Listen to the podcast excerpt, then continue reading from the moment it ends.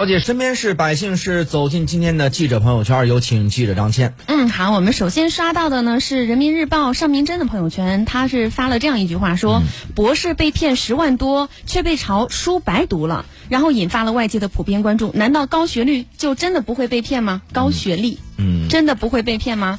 这个事儿是怎么由来的呢？其实是三月九号有一张非常普通的警情通报在网上开始流传，包括热议，而且最后上了热搜。当时我也挺好奇的，就是一个警情通报，每天有很多呀，为什么这一起受到关注呢？原来呢，这一起呢，它的落款是武汉市公安局，然后当时显示呢，在中南财经政法大学的有一名博士生接到了自称是银监会工作人员的电话之后呢，于三月八号的下午一点到三点之间将贷款金额一共是十万多块钱，分多次汇入对方的账户当中。然后他意识到被骗了之后，就开始报警了。嗯，就是大家关注点统一都是在啊，博士生也会被骗，是法学博士吗？骗的就是博士生。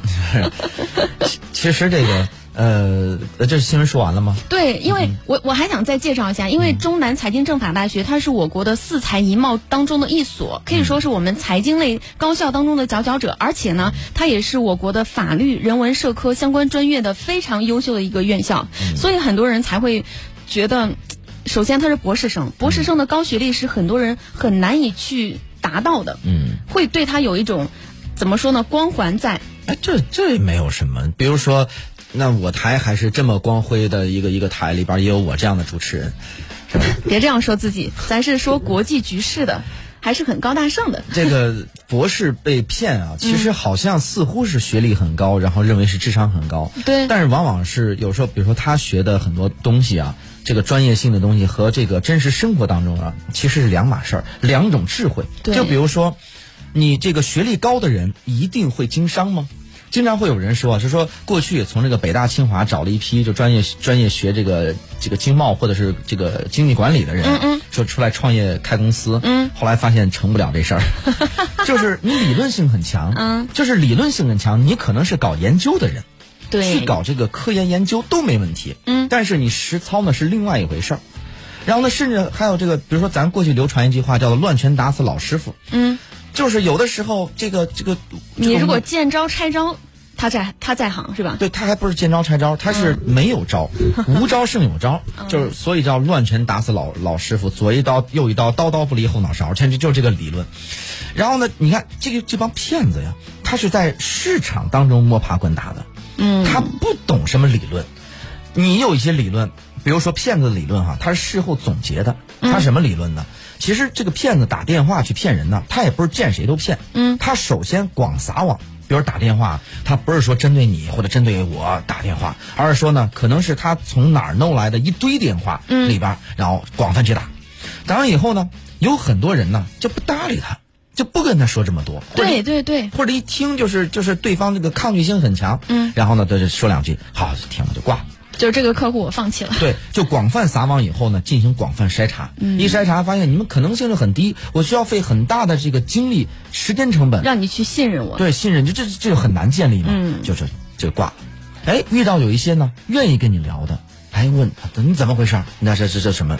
说不怕你质疑，嗯，你质疑也是跟他对话，对，然后呢就怕不不搭理的那种。对，一看你，哎，你你你搭理我了，就像这个追一个女生一样，就是不怕不怕他这个这个就是对你没好脸儿，就怕什么呢？你跟他说完他他不咸不淡，说完以后他也不搭理你那么多，他干嘛该干嘛干嘛。最好是哪怕他他拒绝回搭理你几句，哪怕没好话呢，哎，这就有戏。为什么好好多偶像剧两个人先从这个这个开始这个互相瞧不上谁？然后开始前面先先先先经常没事见面就怼，开始。嗯你看那个道明寺见山菜就是这样的，山菜一开始就瞧顶瞧不上道明寺，后来怎么喜欢上？就是叫冤家，这个这个后来就是逐渐变成欢喜冤家。嗯，这个骗子跟被骗者也是这样的，哎，开始一开始哎发现有人接电话以后呢，跟他唠两句，嗯一唠一来一回，这里边就有环节。好，这筛选一圈，这个是他重点的。重点人以后呢，再重点的攻击，然后跟他聊，看他在哪方面有弱点，嗯不怕他在里边显能。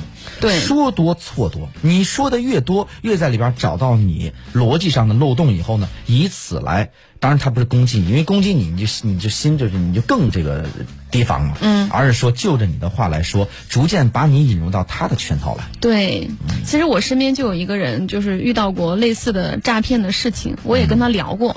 我说，嗯我当时其实我跟部分网友是持相同的观点。我说，起码咱也是接受过义务教育以及上过大学的。不是我说这么简单的套路，每天新闻上都在讲，为什么你还会被被骗呢？然后。嗯，他也没跟我讲具体细节，但是从他和我的交流的这样一个骗子的手段当中，我也能看出来，其实我我想起来以前我的一份经历，我刚上大学的时候，我也曾经接到过一起骗子的电话。他当时这样跟我说：“他说，张倩嘛，你有一个呃从海外寄过来的包裹，麻烦你过来取一下。而且呢，这起包裹据我们核查呢，是里面涉嫌有一些非法的东西，然后我们需要你接受我们的调查。嗯当时我就给那个电话挂了，不仅挂了，我还这样想：海外寄来包裹，我没有海外朋友，从哪儿寄包裹最？关键是别人给你寄的有危险的东西，你调查我干嘛？你调查他就行了嘛。对，我也是这样想的，所以我把我就我我我就把那个电话给挂掉了。我说你不要找我，谁寄的你去找他去。然后后来就再也没接到过了。有我记记个印象深刻的，有有好多啊，印象深刻的有两个。嗯，一个是打电话呢，告诉我说，就是我上午正在家睡觉呢，好多年前了，当时不没在咱单位啊。然后呢，上午在家正正睡着呢，然后呢，这个电话打来了，说你怎么还不来？嗯，那那我这是一听这个话还是很紧张的。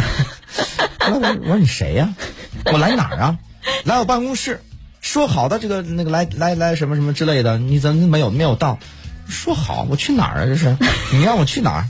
来来，你你你你领导是谁？你不不知道吗？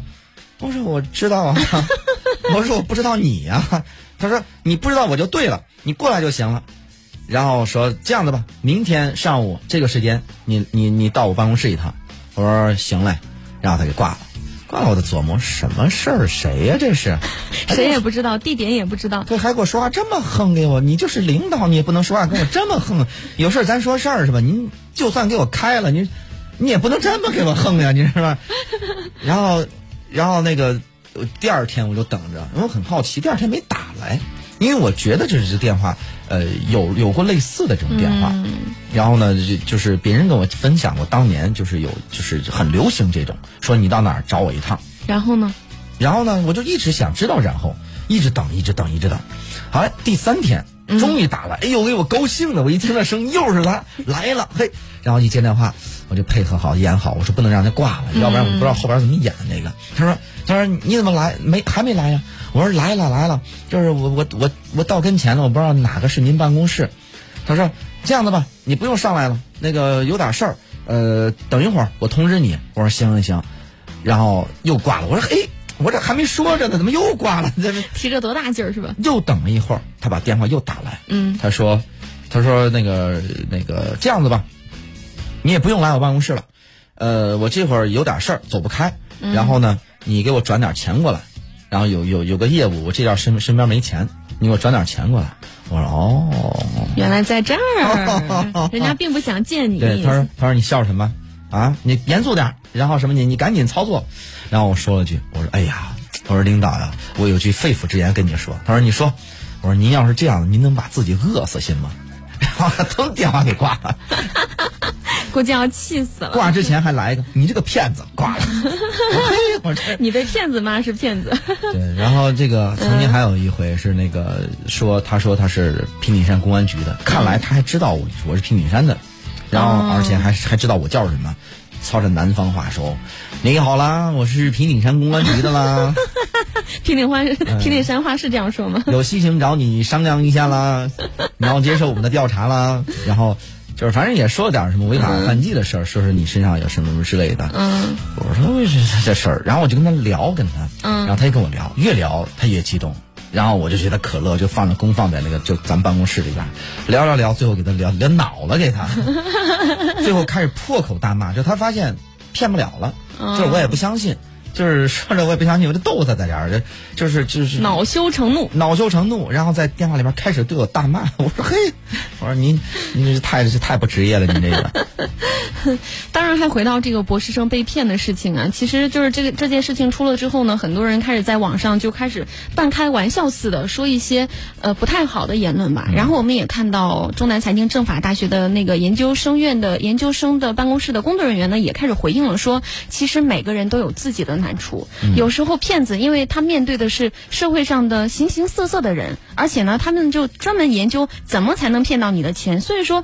万一被他们抓到漏洞被骗，我觉得嗯，本身就已经是受害者了。嗯，我们不能再谴责受害者。对，这点我非常认同。就是我们面对所有的这种新闻的时候，我其实啊不太同意有一个词儿，经常就是说叫智商税。嗯，我们每一个人都有可能啊，在多多少少的情况下上当。这个上当的时候，你在某种程度上，你在这个领域你是不了解的。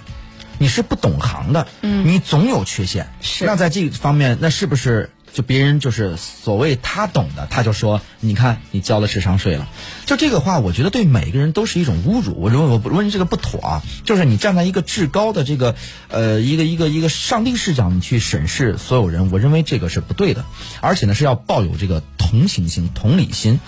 另外一个，我想就是给这些人，就怎么样能够不上当呢？我说实话，这种手法太低劣了。我不是说一辈子我不会上当，但是这种方法我很难去上当。嗯，为什么呢？两点，这当然这个展示我铁公鸡的一面哈。首先第一点，聊什么都行，别聊钱，对吧？您跟我聊聊事儿，我陪着你聊聊一下午都行。但是您一说从我这儿掏点钱来，这事儿免谈。这是一个骗你，你骗我时间可以。无从下手。对，骗骗不了我钱这个事儿，这是一个。那咱铁公鸡是吧？第二个，我不相信这事儿。能够落在我身上，那可能你就大家会有人是一个这个天选之子，嗯，很多幸运的事儿都落在你身上，所以你觉得那好事找我是应该的，那可能是每个人的境遇不一样。我从小没有什么好事，天然是落在我身上的，有好的都得是拼拼命争取，还不一定能得到。所以呢，很多事儿呢，就是我不相信天上掉馅饼。比如说一些中奖信息啊、奖励啊什么的，你是不相信的，是吧？不相信 这东西，你说落在我身上，我就说那捐给这个有需要的同志吧。经经常会这种，那所以就是说，你当你有这种心思以后，你再有什么说，比如说他我这儿投资理财，我这儿什么什么等等等这种各种手段，你放心，你能怎么着怎么着。一个是咱谈钱免谈，然后第二个是你从我这儿就是说你想给我钱，这事儿。我也不要，我也不要，因为我觉得这事儿不该有我，因为我没有付出努力啊。嗯，比如说我要是给人出去经常，比如说讲课，我要课时费，嗯，还得咱按照这个比例收，你不能说天价要一个人家也不给，咱在明镜似的。所以就是你对自己有一个清醒的认知了以后，这个一般情况下上当的几率或这种上当的几率啊会少很多，但咱不能说百分之百啊。嗯，当然，最后一句话吧，我们也希望就是这些骗子们能够早日的被绳之以法，我们也尽量的挽回，比如说咱们这名博士生，甚至是其他人的各种损失。